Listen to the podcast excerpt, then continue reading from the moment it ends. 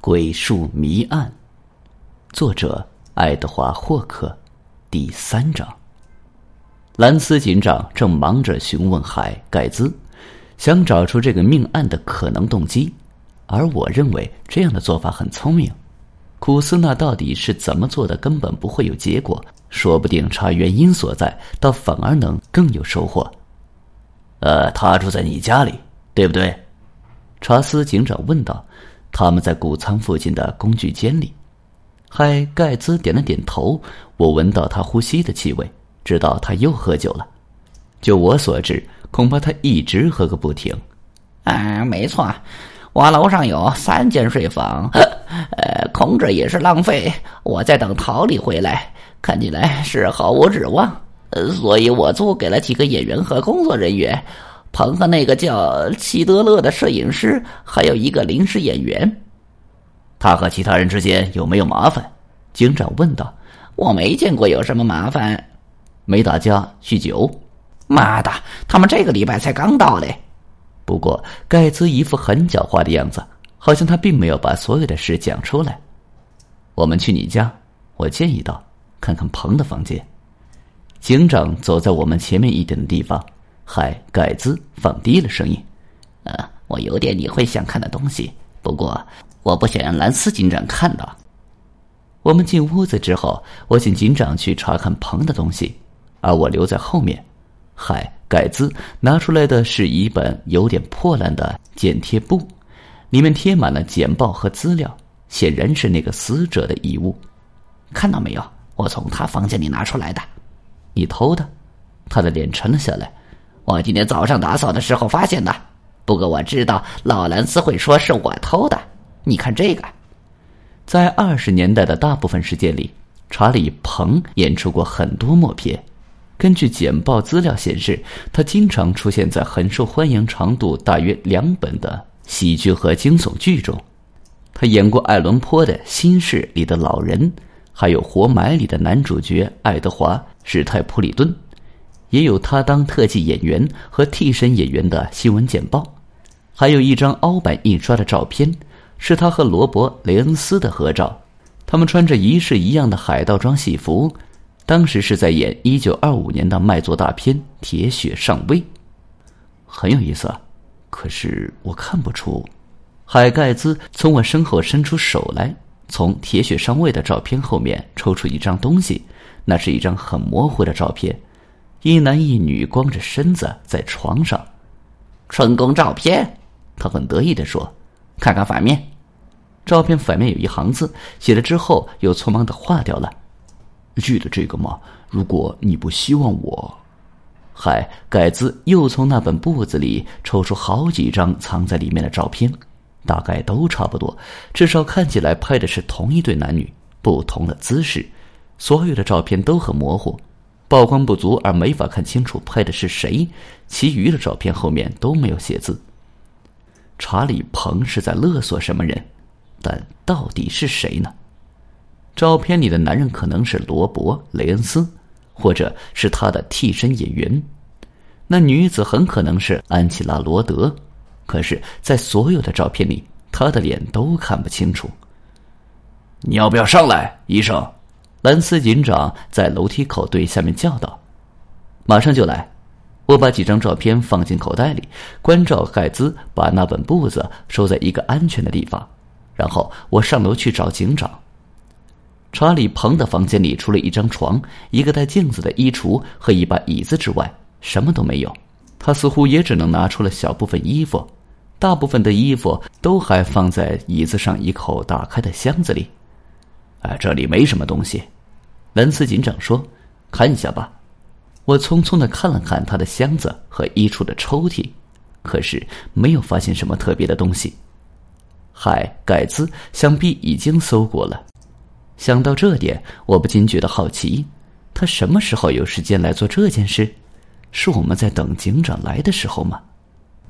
还是在那之前他就已经知道彭会死了？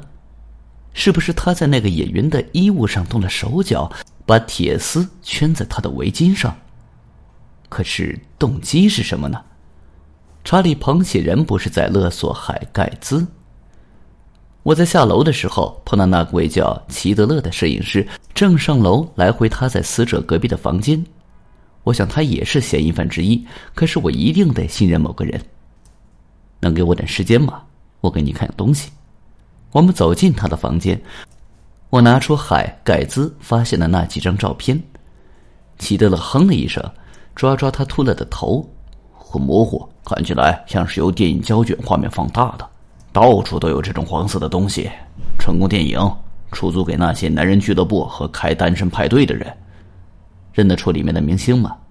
他朝那两个模糊的身影眯起了眼睛。啊，不行，没法说我认得出。那个男的可能是罗伯·雷恩斯。雷恩斯？妈的，不会，他是个大明星，不会搞这套。他也不是生来就是大明星啊。我看不像是他。希德勒说着，把照片还给我。你哪里来的这些照片？找到的。我含糊其辞的回答道：“谢谢你的帮忙。”有没有想到彭是怎么被杀的？我正在查这件事。我回到外面，走向那棵老橡树，尸体已经移走，大部分的人也散了。基德勒的摄影机架在三脚架上，镜头对着天上。几个附近农场的孩子在飞机旁边玩耍，也没有人来赶他们。那些演员和工作人员就这样离开了他们的舞台，到别的什么地方去想查理·彭诡异的死亡。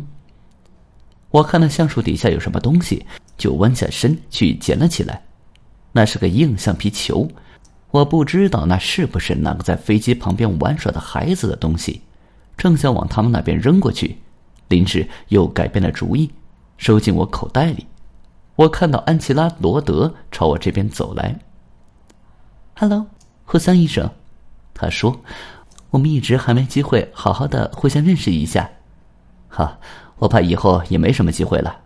如果格兰杰·纽马克继续拍这部电影的话，他一定会另外找别的医生到现场来了。为什么？查理又不是你害死的，是吧？可是我也没救过他的命。告诉我，你认得查理·彭多久了？啊，我上个月在格兰杰给这部片子找演员的时候才认得他。可是罗伯认得他好多年了。查理在《铁血上尉》里当过他的替身，拍特技场面。你觉得是谁杀了他呢？他没有马上回答，他抬起眼看着那棵树，然后转过去看那架飞机。附近的孩子正爬上一边机翼，一定是在飞机上的什么人，在他跳伞之前下的手。在上面的只有雷恩斯一个人。我知道，可是是他吗？我突然想起一件事，就朝飞机那边跑去，留下安琪拉·罗德一个人站在那里。来，孩子们，下来！我大声叫着，把他们赶开。然后我爬进后面的座舱，也就是飞机起飞时彭所坐的地方。有没有可能有什么人小的可以藏身在他所坐的座舱里？就是那个人把他勒死之后，再将他的尸体扔出机外。这个想法从一开始就有点异想天开，而一等我自己坐进座舱里之后，更知道实际上是不可能的。即使是个侏儒，也无法和鹏挤进那个座舱里。我的两腿都曲着了，而他的个头要比我大得多。可是当我撑起身子下飞机时，又看到了安琪拉站在远处，一根指头伸在他平滑的喉头。我记起他先前也有过这个姿势，他触碰的是另外一个人，在飞机起飞前整了一个人的围巾。现在回想起来，好像是雷恩斯的围巾。可是，也可能是彭的围巾。人的记忆就是会跟你玩这种该死的花样。沙姆医生，我转过身去，看到艾波，我的护士正匆匆的朝我这边走过来。啊，什么事，艾波？我哪个病人有问题吗？哎，不是的，沙姆医生，尸体运到镇上，他们要你去签死亡证明，电话一直打不通。哦，好了，我这就过去，反正这里也没有什么事可做了。我告诉牛马克说我要离开，他只对我挥了下手，叫我走。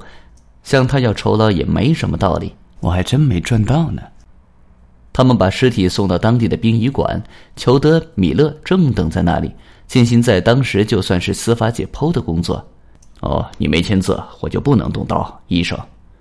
我看了摆在防腐台上的尸体一眼，把眼光转了开去。他的亲人呢？他们说他一个亲人也没有，我猜想会把他就葬在这里吧。他毫无问题是遭勒死的吗？哦，我会检查他体内器官的，可是在我看来是勒死的，没有其他外伤，只有太阳穴有块淤青，大概是他们把他从树上解下来的时候撞到的。嗯，我同意道，然后走过去看看。只不过死人不会有这样的淤血，撞上的时候他还活着，也许是掉在树上的时候碰的。我开始说了起来，与其说是对裘德·米勒说，倒不如说是讲给自己听。他遭勒杀的时间不是在跳伞之前，就是跳伞中途，或者着陆以后，这是唯一的几种可能。在他跳伞之前，雷恩斯没法碰到他，而座舱里也不可能藏得下别人。跳伞的中途也不可能有人动他。若是有连在降落伞上的装置，而那个装置又有作用的话，结果也不会是这样子。所以只剩下一种可能性：他是在降落到那棵老橡树之后，才遭勒死的。本集已经播讲完毕，感谢您的收听，请您多多点赞评论。